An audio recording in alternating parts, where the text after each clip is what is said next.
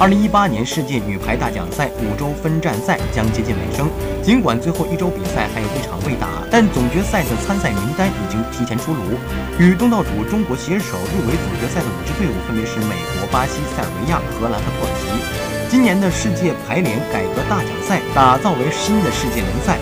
十六支参赛队伍分为五周进行单循环赛。与其余十五队轮番交手，五周分站赛结束以后，排名前五的队伍将与东道主中国队一起参加六月底在南京进行的总决赛。